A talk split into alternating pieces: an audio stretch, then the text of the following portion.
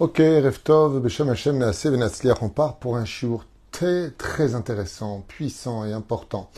Puisque nous allons parler aujourd'hui, Bezrat Hashem, euh, shiur acheté par Baruch Mesodi en ce euh, Dodiken, euh, en ce euh, jeudi soir. Nous sommes le 23 du mois de, 24, pardon, du mois de Tevet et nous sommes déjà le, juste un instant, j'ai un trou de mémoire. Oui, c'est ça, le 4 du mois de janvier. Donc le cours qui nous est demandé ce soir, c'est un cours sur un cœur de chair et pas un cœur de pierre. Alors on a déjà fait quelques shiurim sur ce sujet-là, mais on va les développer par rapport à la paracha de la semaine et découvrir des choses qui nous concernent tous.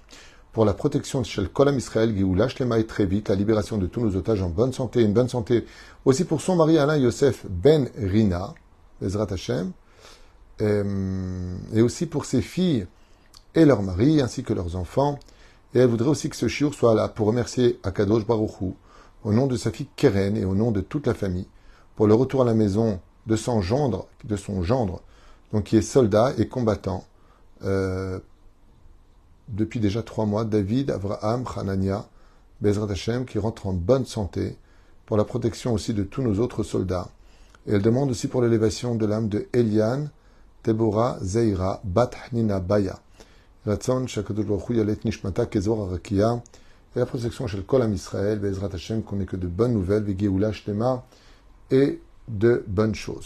Alors, pourquoi est-ce que ce sujet-là est-il un sujet qui est très, très intéressant? Parce que justement, dans Yecheskel, le prophète Ézéchiel en français, eh bien, on a une promesse de Dieu qui dit que Dieu changera, comme on l'avait expliqué dans un ancien chiour, les cœurs de pierre en cœurs de chair. Ce qui signifie que un des problèmes majeurs de la fin des temps sera le manque d'empathie entre nous. Et ce manque d'empathie qui va être, et on peut le constater aujourd'hui sur le domaine psychologique par beaucoup, beaucoup, beaucoup de psychologues et de thérapeutes de bon nom, de bonne renommée, c'est vrai que la société dans laquelle nous grandissons à travers les réseaux sociaux nous pousse un peu dans cette direction de ne penser qu'à nous, comme si que le bonheur était interdit, que c'est vrai que quand on écoute les informations, il est dur d'entendre de bonnes nouvelles. La situation n'est pas simple. Dans le monde entier, à des degrés différents, qu'ils soient individuels ou nationaux, il y a des souffrances qui sont de plus en plus importantes. Comme je l'avais déjà dit avant, euh, aujourd'hui, on ne peut pas se permettre d'être pauvre, on ne peut pas se permettre de ne pas réussir, on ne peut pas se permettre de ne pas être beau, on ne peut pas se permettre d'être gros. Il y a tellement de problèmes aujourd'hui où tu, si tu ne rentres pas dans l'idéologie de cette génération, tu deviens marginal. Tu n'as pas le droit d'être autre chose que ce que l'on veut faire de toi. Mais le vrai toi-même a beaucoup de mal à s'exprimer parce qu'il serait carrément refoulé de la société, exprimant d'une certaine façon que tu n'ailles pas dans la même direction. On pousse les gens aujourd'hui vraiment à dévoiler leur vraie personnalité, leur vrai euh, euh, comment dire, choix pour être accepté ou exclu de ce que l'on veut ou pas vivre. Velachen, cette situation va pousser le peuple, et notre situation qu'on vit à l'échelle universelle, à avoir une espèce de, manque d'empathie. Sur ce, je vous invite à rentrer dans un verset extrêmement intéressant de la paracha de la semaine qui parle de ça. Et qu'est-ce qu'il dit ce verset-là? Il nous parle de Moshe Rabbeinu, qui est prince d'Égypte, donc il a euh, tout ce que pourrait rêver un homme d'avoir. Il est dans un palais de marbre, avec des feuilles d'or sur ses murs, des magnifiques chaussures en cuir, mamage des sandales de très très haut niveau. Il est respecté de partout, il est beau gosse, il est bien, koltov, il n'a aucune raison de s'inquiéter, il mange de la viande, et ainsi de suite. Moshe Rabbeinu a une très belle vie, Moïse. Il est prince d'Égypte, il est le fils adoptif de Bathia, le petit-fils de Pharaon. Qui peut contre lui quelque chose? Et pourtant, dans le chapitre 2, verset 11, il est marqué quelque chose qui doit nous rappeler un petit peu à l'ordre de ce qui a fait de Moshe Rabbeinu justement un leader hors du commun. Comme c'est marqué là-bas, dans, cette, dans ce verset-là, donc chapitre 2, verset 11, Vaigdal Moshe, Moshe grandit, Il sortit vers ses frères, en parlant des Hébreux, Vayar besivlotam, et il observa leur souffrance. Quand on voit en hébreu les mots qui sont marqués, il change totalement de la signification de la traduction française, entre autres. Vayetse Moshe. Ce mot-là doit faire un tilt dans nos oreilles. Parce que très souvent, l'empathie qu'on doit avoir pour les autres, elle peut se traduire de plusieurs façons. En parler, avoir de la peine de façon momentanée. Bien. Ah, ça fait de la peine. C'est dommage. C'est ce qu'aurait pu dire Moshe. Il voit ses frères à souffrance. Il aurait très bien, pu faire un, un en disant Shir la malote et saenai, Misheberach avotenu. Et c'est tout. Et il ne bouge pas. La première chose qu'on apprend dans la vie, c'est que d'avoir de l'empathie, ça se traduit à plusieurs degrés. Et puis il y a ceux n'ont rien à faire, rien à faire de personne. Et sur ce, avant de commencer, de vous expliquer cette extraordinaire explication de la Torah, j'aimerais partager avec vous d'abord quelque chose sur le terrain. On ne peut pas reprocher à tout le monde d'avoir de l'empathie pour des situations pour lesquelles, ben, ils peuvent rien faire. Ils peuvent rien faire. Des situations, par exemple, quelqu'un m'a posé la question comme ça. Cette semaine, en plus, Mina Shamaïm, on est aujourd'hui jeudi soir, il m'a posé la question dimanche. Dimanche matin, il m'a dit, est-ce que vu la situation dans le pays, je peux me permettre de partir un petit peu en vacances à l'hôtel?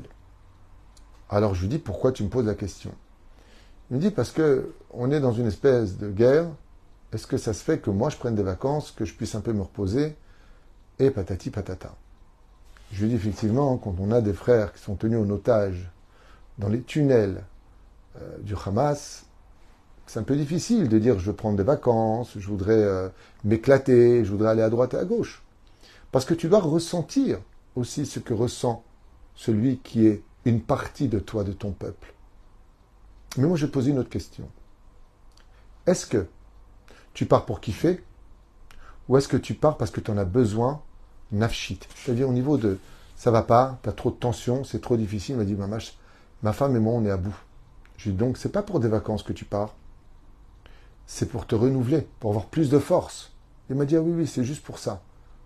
Vous savez, il est difficile d'avoir le sourire en ce moment. Je lui ai dit, alors tu vois, c'est pas des vacances, tu as besoin d'une thérapie. Alors bon voyage. L'état d'esprit dans lequel nous sommes ne peut pas avoir des préjugés en disant, euh, de toute façon, vous n'en avez rien à faire, euh, pour vous, tant que c'est pas, vous n'êtes pas concerné personnellement, ça ne vous touche pas. Zelonachon. Faut faire attention. Il y a des moments où c'est pas une question de manque d'empathie. C'est que déjà ma vie elle est tellement dure. Qu'est-ce que veux que je prenne sur moi en plus? Comme je dis souvent, on dit toujours euh, rajoute des mitzvot, rajoute des mitzvot, et c'est important de le faire. Mais déjà on en a tellement que au moins bien on améliore ce qu'on a déjà en train ce qu'on est déjà en train de faire. Tu peux pas non plus tout le temps, euh, comme dit le Rav Yosef, Zatzal, ne, ne, ne sois pas mahmir avec les, les, gens. Quand tu poses une question, ne va pas dans les khumrot. Pourquoi? Parce que la vie, elle est tellement difficile et toi, tu veux la rendre encore plus difficile. Si c'est permis, c'est permis. Azov. Pour toi, tu peux être mahmir, mais pour les autres, pourquoi tu veux être mahmir? Pourquoi rajouter encore plus de minutie dans l'accomplissement des mitzvot alors qu'il n'arrive même pas déjà à s'en sortir, il n'a même pas le moral? Tout à l'heure, je parlais de quelqu'un qui est très religieux, il est complètement en bas. Sa femme a une maladie terrible. Euh, waouh, il a une vie très dure à la maison. Tu vas lui rajouter encore des choses et lui dire que c'est pas encore bien. Et tu lui dis maintenant tu dors pas sur un lit parce que tu faut avoir de l'empathie pour ceux qui se battent pour la survie du pays. Attends, mais de quoi on parle? On peut pas on peut pas rajouter plus de malheur que ce que les gens vivent déjà aujourd'hui. Et ce de, de partout, qu'on soit juif ou pas juif. La situation est dure. Dans tous les camps, la situation est dure. Ce qu'on vit est dur. Donc rajouter sur du dur, ça devient à la fin, c'est comme on dit, à force de frapper quelqu'un, ils sont plus les coups. Ça devient trop difficile. C'est pour ça que je dis qu'il faut faire attention quand on, a des, d'une certaine façon des jugements euh, qui sont apportés sur, euh, sur les autres, de, de, de dire t'as pas d'empathie, euh, t'as pas ceci, t'as pas cela. C'est pas. Ça me rappelle une histoire qui s'est passée à peu près un an et demi, comme ça que la vie est une école. Hein, je m'excuse de reprendre des exemples que j'ai vécus.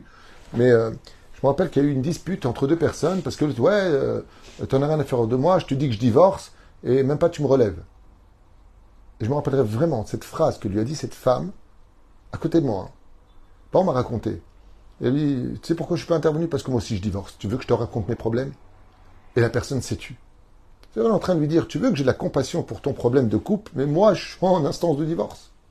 Comprenez bien ici qu'il est très difficile, avec les problèmes de santé, le virus qui revient, les problèmes d'insécurité, les problèmes financiers, les problèmes de couple, les problèmes d'éducation, les problèmes de façon générale, familiaux, sociaux, où il n'y a pas de problème. Donc les, les personnes sont tellement déjà mal qu'on ne peut pas non plus dire à l'autre, t'as pas d'empathie. Parce qu'une grue cassée, sur laquelle manque des boulons, si elle lève du poids, elle va s'effondrer avec le poids. Donc un peu de casse-route avant aussi de nous jeter la pierre en disant les uns aux autres qu'il a un cœur de pierre, alors je te lance une pierre, parce que tu n'as pas d'empathie. Il faut remettre les choses un, peu dans leur contexte, et avant de dire d'une personne qu'elle a un cœur de pierre ou qu'elle n'a pas d'empathie parce qu'il n'en a rien à faire, parce qu'il va aller manger au restaurant, parce qu'il va aller à l'hôtel, ou parce qu'il va essayer de faire un voyage, ou pour ceci ou pour cela, de juger un peu les routes et toi aussi d'avoir un cœur de chair pour juger les routes, ceux que tu estimais avoir un cœur de pierre. Ceci étant, on a dit tout à l'heure que Béhémet, de plus en plus, nous avons un manque d'empathie de façon générale dans tous les pays du monde entier. Il y a une espèce de manque d'empathie sur la douleur des uns et la douleur des autres. Il y a ce problème qui est flagrant aujourd'hui et on le vit même dans les couples comment est-ce qu'un homme, tout respect que je dois aux hommes, mais comment est-ce qu'un homme peut divorcer de sa femme et la laisser en bas de l'échelle, ou la laisser pleurer, ou pire encore, ne pas lui donner le guet alors que tout est fini, qu'il n'y a pas de retour possible à Sorchombaïd parce qu'il n'y a plus d'amour du tout, ou il y a carrément de la haine, ben, donne-lui le guet. Non, pourquoi tu la maintiens comme ça? Pourquoi on se tient les uns les autres à se voir souffrir? Quel plaisir un homme, il a humilié sa femme ou une femme à parler mal à son mari en public, devant la table, devant toute la famille. Comment est-ce qu'on peut être une personne pareille? C'est très difficile. Et bien, quand, on regarde les choses, on dit, mais il n'a pas de cœur. Avoir du cœur, c'est magnifique. En hébreu, ça se dit simlev. Prêter attention à l'autre, ça se dit en hébreu simlev. Vous savez ce que ça veut dire simlev? Prêter attention. Non. L'étymologie de sim, ça veut dire mettre. Lève, cœur. Mets du cœur. Mets du cœur chez l'autre. Voilà, je voulais faire une parenthèse qu'il faut retenir c'est que c'est très facile de condamner les gens en disant ils ont des cœurs de pierre, alors qu'en réalité, ils essaient, eux, de se relever pour trouver les moyens d'avoir de l'empathie pour les autres, parce qu'il faut les aider. Maintenant, cette empathie-là, on va la prendre d'un verset qui est extraordinaire dans cette paracha. Un truc de malade. Écoutez bien. Il est marqué ici, Vaigdal Moshe. Moshe a grandi. En réalité, ce qu'il faut lire, c'est que qu'est-ce qui a fait grandir Moshe? Il ne s'est pas simplement, Moshe Rabbeinu, mis à avoir de la peine pour les Hébreux qui étaient en esclavage. Vayetse Il a bougé ses jambes, il s'est levé de sa chaise, de son trône de prince. Il s'est levé, il est parti. C'est un gibor. Un, mec extraordinaire. Vous savez pourquoi? Vayetse Moshe, écoutez bien. Il s'est levé. Il n'est pas resté assis. Il n'est pas resté dans le silence en disant j'ai de la peine, j'ai de la compassion, mais bon, je suis prince d'Égypte, j'ai une carrière. J'ai une carrière. Ah, je ne vais pas me, je perdre des abonnés, j'ai pas envie de montrer mes opinions au grand public, je risque d'être mal jugé. Votav et Rabotai, Moshe Rabbeinu, c'est pas une carrière dont on parle. Il est prince d'Égypte. C'est le futur pharaon d'Égypte. Il en a rien à faire qu'on va dire de lui, ce qu'on va penser de lui, les condamnations contre lui, ne lui parle pas. Il sait qu'il prend des risques énormes, parce que les Hébreux sont les ennemis des Égyptiens de cette époque. Lui est habillé en Égyptien, mais c'est un Hébreu à l'intérieur. Et quand il voit ses frères, Vayetse Moshe, et c'est parce qu'il s'est levé et qu'il était parmi son peuple que la Torah nous apprend qu'il s'est fait attraper en voulant défendre un Hébreu d'un Égyptien qui le battait, ce fameux Égyptien que Moshe tuera avec la parole, il y en a qui disent un râteau, il y en a qui disent un coup de poing, peu importe. Il y en a qui disent avec la parole le nom de Dieu. Kacher Martha, comme tu l'as dit. Arshav Noda Davar et Moshe Rabbeinu est dénoncé comme étant le nouveau libérateur. Moshe, franchement, entre nous, tu n'aurais pas pu faire des télim dans ta chambre de prince, regardant par la fenêtre, prier. Tu pries. Tranquille, tu gardes ton statut de pharaon, T'attends que meure le roi d'Égypte, Pharaon, et tu deviens Pharaon d'Égypte, et tu libères les enfants d'Israël. Elle est belle l'histoire. Pas possible. Je ne peux pas attendre. Pourquoi? Bah, Parce que mes frères y souffrent. Et quand mes frères y souffrent, je ne peux pas attendre, moi, d'être futur roi, d'attendre des postes, parce que chaque jour qui passe, c'est un jour de souffrance pour eux. c'est Moshe. Alors il a grandi. Et regardez la suite en hébreu. Vayar besivlotam. Et il a vu leur souffrance. Besivlotam, pas et sivlotam. Écoutez bien la différence. Et veut dire avec. Il a vu avec eux leur souffrance. Besivlotam, il est parti comprendre leur souffrance. Trois choses. Qu'est-ce qui a fait grandir Moïse? Il s'est levé. Aleph. C'est marrant le pouce. Dès que je fais un pouce, il y en a qui me fait un pouce. Je ne sais pas si c'est de l'humour, mais j'aime bien, c'est sympathique. Aleph. Qu'est-ce qu'il a fait? Il s'est levé. C'est toujours le même. Deuxièmement, il a vu leur souffrance. Mais alors, il y a un problème. S'il a vu Bessivlotam, certes, dans leur souffrance, ben, il y a un problème. C'est qu'il ne les a pas aidés dans leur souffrance. Et c'est pour ça qu'il y a quelque chose d'incroyable dans cette paracha, que j'aimerais vous lire à voix haute. Quelque chose de nifla. Vous savez que Moshe arrive au Arsinaï, une fois qu'il fuit Pharaon, il arrive, il va devenir 40 ans roi du pays d'Éthiopie, comme je vous l'avais expliqué dans d'autres shiuris, pour ceux qui veulent aller voir, sur toratrim.net. Et euh, Baruch Hashem, euh, il arrive enfin chez Yitro. Yitro a sept filles. Il va se battre contre les bergers qui ont voulu brutaliser Sephora, sa, femme. Et Moshe va faire dix ans de prison euh, chez Yitro pour sortir dix ans plus tard, avoir ses 79 ans, en épousant Tzipora. Il même paître les troupeaux de Yitro sur le bas de la montagne du Sinaï. Un mouton va s'échapper, ou une chèvre va s'échapper, monter en haut du Sinaï, et là, Moshe va se retrouver nez à nez avec un buisson spécial, le fameux buisson qui brûlait mais ne se consumait pas. Et là va intervenir une phrase très bizarre. Vous savez que nous, les Juifs, quand on rentre à la synagogue, on n'enlève pas nos chaussures. Effectivement, les Kohanim, eux, enlevaient leurs chaussures. Mais mon cher Rabbeinu, quelles chaussures il avait? Il avait les fameuses sandales du roi d'Égypte bien épaisse, bien molletonnée, bien arrangée. Et c'est avec ça qu'il marchait. Et vous savez que les chaussures ben, nous protègent de toutes les douleurs qu'on pourrait ressentir dans la plante des pieds, parce que le système nerveux se situe aussi complètement sur toute la plante des pieds, d'où la fameuse médecine chinoise qui guérit par la plante des pieds. Tu peux atteindre tous les membres du corps humain vraiment par la plante des pieds. Ce qui fait que quand tu marches sur quelque chose de délicat ou d'indélicat sur la plante des pieds, c'est tout ton corps qui ressent la douleur. Et Dieu, quand il le voit, il lui dit Shalna Alecha, retire-toi de tes chaussures, en d'autres termes, de tes sandales. Comme si qu'il manquait quelque chose à Moshe. Par rapport au verset où il est marqué Vayar Besivlotam, il a vu leur douleur. Mais il y a un problème. C'est qu'il n'a pas vécu. Il ne l'a pas vécu. Quand on entend parler d'une personne qui a été ruinée, il n'y a que celui qui a été ruiné qui peut comprendre sa douleur. Quand tu entends une personne qui est veuve, il n'y a que s'il a été veuve qui peut vraiment comprendre. Il peut voir qu'il est veuve et ses larmes, il ne peut pas le ressentir. Donc qu'est-ce qui manque à mon cher Abenou Encore un dernier point. Lequel? Moshe est au Arsinaï. Le Arsinaï s'est rempli de buissons et de pierres pointues, des petits cailloux qui sont hostiles à la peau humaine. Et Moshe qui arrive, Dieu lui dit Retire tes chaussures. Moshe Rabbeinu s'approche, il enlève ses chaussures, il vient devant Hachem. Mais comment est-ce qu'il vient vers lui? Au sage de nous dire en boitant. Il regarde où il met les pieds, parce qu'en tant que prince, il a toujours eu de belles sandales. Sa plante des pieds est nickel. Et là, Moshe est en train de marcher sur des ronces et des cailloux qui lui font extrêmement mal. Et il a hâte de savoir ce que Dieu attend de lui.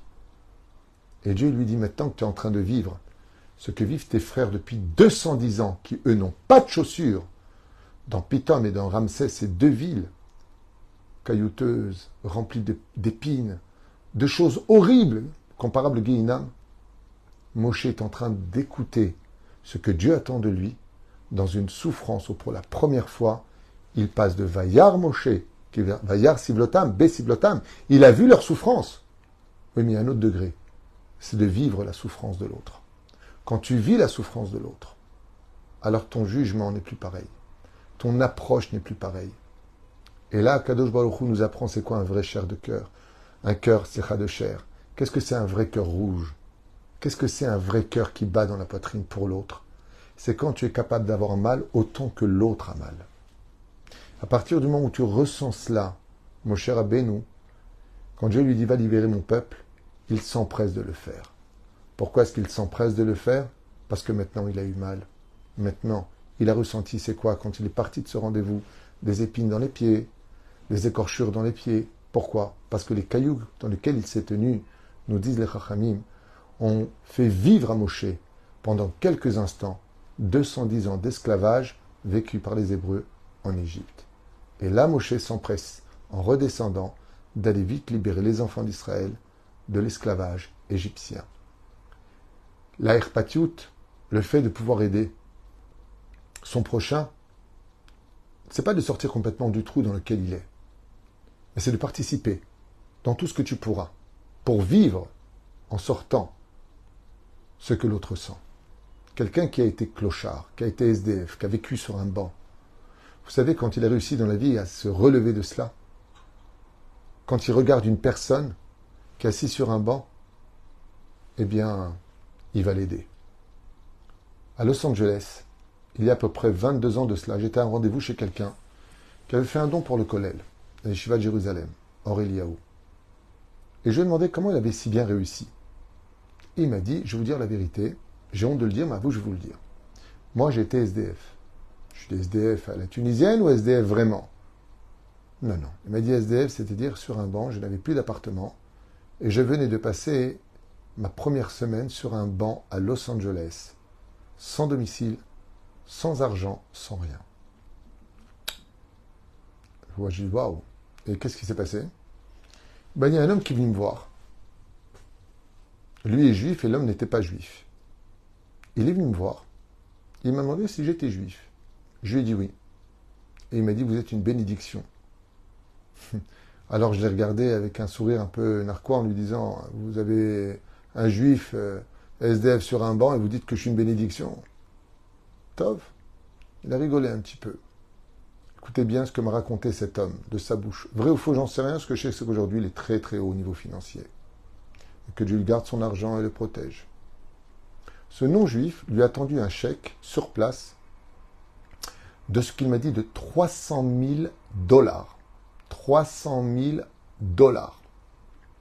Et il lui a dit, mes bureaux, ils sont au bout de la rue, le coin, tous les meubles est à moi. Réussissez avec cet argent, quand vous serez, devenu riche, vous viendrez me le rendre. Cet homme m'a raconté, dans son bureau, il avait fait un chèque à l'époque de 2600 dollars, 26 en le nom de Dieu, pour la Shiva de Jérusalem, euh, parce qu'il venait de donner un don de 100 000 dollars juste avant pour l'école Rambam de Los Angeles. Et euh, je lui ai dit, mais pourquoi cet homme-là vous a donné ça? Il m'a dit, parce que je crois que lui-même a été SDF. Quand tu as été SDF, et que tu vois un homme qui paraît intelligent, mais qui n'a pas la chance de pouvoir acheter son potentiel, montrer son potentiel, et que tu as réussi dans la vie, t'as envie aussi à lui lui donner la chance. Mais quand tu dors dans un matelas, avec une bonne couverture, tu vois un SDF, je vais faire, c'est mon problème. Moi, je vais bien. Mon cher Abenou, tant que ses frères allaient mal, il allait mal. Il n'était pas bien. Il n'est pas venu casser les autres. Il n'est pas venu tuer l'Égypte. Il est simplement venu demander les de cesser les choses. Et ce qu'il y a d'extraordinaire, c'est qu'il n'a pas fait avec la violence des armes. Il n'y a pas eu de guerre entre les Hébreux et les Égyptiens. Aucunement. La plaie du sang, la plaie des grenouilles, la plaie des, des, poux, et ainsi de suite. Les dix plaies se sont prononcées les unes après les autres. Du pillard, et ainsi de suite. À Rove, c'est terrible. La plaie des sauterelles, la plaie du rocher, la plaie Makabechorot. Toutes les plaies se sont engendrées. Pourquoi? Parce qu'il a dit à Hachem, regarde, moi, je suis né égyptien, mais je suis hébreu. Je ne peux pas frapper un peuple qui m'a fait grandir. De l'autre côté, tu veux que j'aille les libérer? Alors que Dieu lui-même vienne faire la justice. Jusqu'à ce que les Égyptiens ont dit Etzba Elohim He. De là, tu apprendras que combien même tu veux sauver tes frères, il faut que les choses soient faites selon la justice de Dieu et non pas ta colère ou ta haine. Vous avez fait souffrir, je vous ferai souffrir. Pas une fois les Hébreux ont pris les armes pour se battre. Pas une fois ils ont levé la main sur les Égyptiens. Ce qui va mettre la fin à l'histoire de l'Égypte, c'est la onzième plaie d'Égypte cachée, la mer qui va recouvrir les 600 derniers chars de l'Égypte de cette époque. Et c'est pour cela qu'il faut faire attention de combien même on voudrait sauver quelqu'un. Tu apprendras ça au niveau du moussard. Quelqu'un que tu aimes, pour qui tu veux aider, mais il n'a pas d'argent, tu n'as pas le droit d'aller faire une banque pour l'aider. On ne fait pas une mitzvah sur le dos du Navera. Et c'est pour cela que vous verrez un point essentiel, et je finirai avec ça pour ce shiur qui pour moi est très important. Comment est-ce qu'on dit sortir dans l'exil en hébreu? On appelle ça Gola. Gola, ça s'écrit Gimel, Vav, Lamed, He. shoot. La libération, la rédemption, comment on le dit en hébreu? Geoula. C'est un truc de fou. Geoula, ça s'écrit Gimel, Aleph, Vav, Lamed, He. Quelle différence? Ce sont exactement les mêmes lettres. Sauf qu'il y a une lettre qui est rajoutée entre le mot Gola, qui veut dire l'exil, et le mot Geoula. Quelle est cette lettre? Le Aleph. Vous savez c'est quoi Aleph? Cette fameuse lettre du Aleph, c'est un Yud, Yehudi. Il y a une table qui est allongée, et après il y a un autre Yud. Quand deux juifs sont capables de manger à la même table et de s'aimer, alors la Géoula, elle vient. Quand un juif est de l'autre côté et que je m'intéresse à lui, je forme la lettre Aleph, Yud, Yud, et au milieu, ce qui les sépare je viens à lui. Alors j'ai rajouté le Aleph dans le mot Gola. Et là intervient la Géoula. Juste pour une lettre. Comment cette lettre est-elle représentée au niveau des chiffres? Echad. Quand on ne fait qu'un seul peuple, une seule nation, une seule entité, alors c'est la Géoula. Là vraiment vient la Géoula. Parce que ce qui manque au mot Gola, cet exil dans lequel nous sommes depuis 2000 ans, c'est juste le Aleph. Et le Aleph, c'est la lettre du mot Ardout qui veut dire union. Ainsi donc, quand on est capable de passer avec cette lettre qui est rajoutée, ou en tant que juif, erpatli, j'en ai affaire de ce que tu penses, j'en ai affaire de toi. Tes problèmes, je ne peux pas les résoudre, mais peut-être à 1%. Je vais mettre un aleph.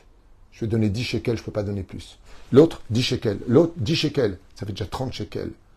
Et ainsi de suite. Alors ensemble, on peut tous y arriver.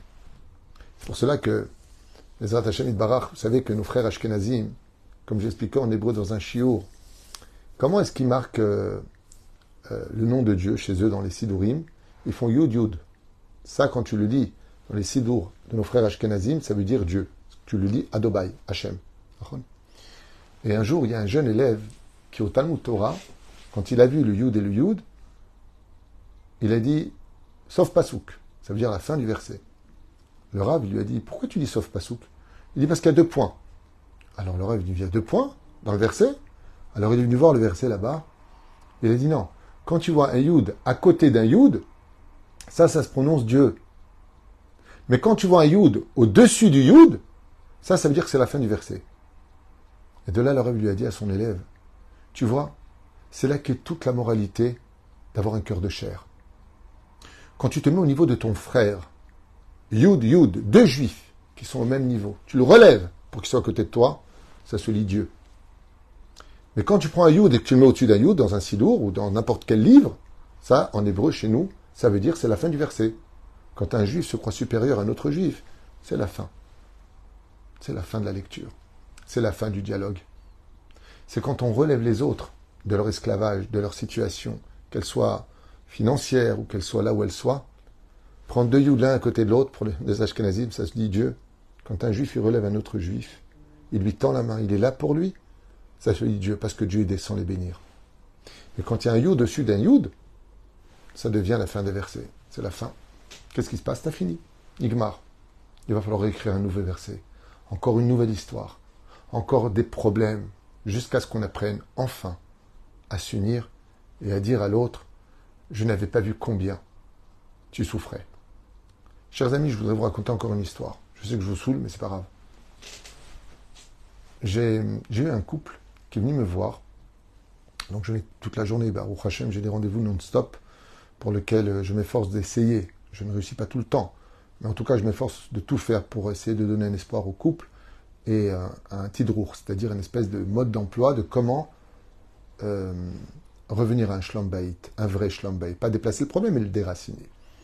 Et j'ai eu un couple qui est venu me voir avec une date de divorce, séparés déjà depuis euh, plusieurs semaines. Et ils sont venus me voir parce que le Bedin a dit allez voir le Rav et si avec lui ça ne fait pas, d'un Nigmarasipo. C'est une histoire qui date d'il y a à peu près, je ne sais pas de bêtises, 8-9 ans. Et ce couple-là, euh, très hostile comme ça aussi à ma présence. Bon, rabbin, qu'est-ce qu'il veut celui-là Qu'est-ce qu'il veut nous raconter Il faut être gentil les uns avec les autres. Discours de grand-mère, j'aurais dit, écoutez, j'entends ce que vous me dites, et moi je vous propose une chose avant de divorcer. Ce que je vous propose, c'est, si bien sûr vous l'acceptez, pour le shlambaït, c'est que vous allez enfin au migvé, parce que la femme n'allait plus au migvé puisqu'ils sont en séparation, elle n'a plus à au dans ce cas-là, puisque la date est faite et qu'ils ont ouvert un, un tic à la rabanoute.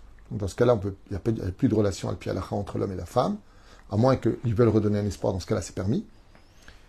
Et euh, je leur dis voilà ce que vous allez faire. Vous allez prendre un tsimer. Alors un tsimer, dans le nord d'Israël et dans le sud, même dans le Merkaz quelque part, il y a des gens qui louent leur maison avec un côté très romantique, une petite piscine, et puis patati patata. Vous allez prendre un tsimer. Et vous allez passer, en partant le matin, arriver au tsimer, récupérer cette maison. Vous allez passer une nuit ensemble, avec ou sans lien en tant que. Hein, mais c'est pas ça le truc. J'aurais dit le but, le but sera de ne parler ni des amis, ni de la famille, ni de travail, ni des enfants, ni de projet. Alors le mari m'a regardé comme ça et m'a dit bah, Pourquoi vous voulez que je parle? Et la femme m'a regardé bah, Il veut qu'on parle de nous-mêmes. Je lui ai dit exactement. Pour la première fois de votre vie, vous allez vous poser la question tête à tête, une chose que vous avez oublié de poser depuis bien longtemps. Une phrase magique dans les couples. Comment vas-tu? Parce que quand un couple se réunit le soir, L'un dit je suis crevé et l'autre il répond moi aussi. Je t'ai pas demandé si tu étais fatigué, je te fais simplement part de ma situation. Je suis vraiment fatigué. Où est ton empathie de me donner une réponse pour moi? Ce que tu me communiques, c'est ton problème, moi aussi. Ce sont des erreurs au niveau psychologique dans les couples qui amènent bien souvent des séparations plus tard. Moi aussi, je suis crevé. Je t'ai pas demandé comment tu allais, je suis en train de te dire comment je vais. Ce couple-là dont je vous parle est revenu me voir quelques jours plus tard avec un cadeau pour me remercier, peu importe. Et, et euh, ils ont décidé d'annuler le mariage. Vous savez ce que m'a dit le mari? Il m'a dit, Rav tout, vous ne pouvez pas savoir que le conseil que vous avez donné nous a fait enfin nous redécouvrir.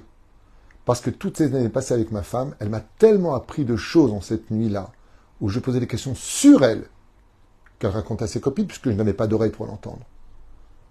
Qu'on s'est vraiment retrouvés et je suis retombé amoureux de ma femme et je veux continuer avec elle. Et on a décidé, à partir de maintenant, de se donner une soirée toutes les semaines où on fera cet exercice, de se poser la question, parle pas des enfants, parle pas de ceci, parle pas de cela, de revenir à l'état d'avant le mariage.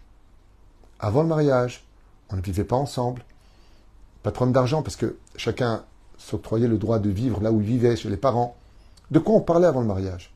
De je veux entendre qui tu es, je vais entendre comment je peux t'aider. Je vais te montrer que je serai là pour toi. Je vais te montrer que mon cœur a une place dans laquelle tu peux rentrer. L'empathie. Quand tu poses la question enfin, mais toi, toi, comment tu vas? Ne me parle pas de toi. Toi, où tu en es dans ta vie? En quoi je peux entendre quelque chose qui pourrait me permettre de plus t'estimer ou plus t'aider encore aujourd'hui? C'est ce qui me manque le plus dans ces cœurs de pierre qui ne laissent pas beaucoup de place pour un cœur de chair. Shabbat shalom uvorach, ou beshem Hashem que de comprendre que l'empathie, ce n'est pas que de rester là où on est. Quitte à ce que tu perdes ta carrière, pour tes frères, n'oublie pas d'exister et de sortir vers eux pour les relever. Koltouv.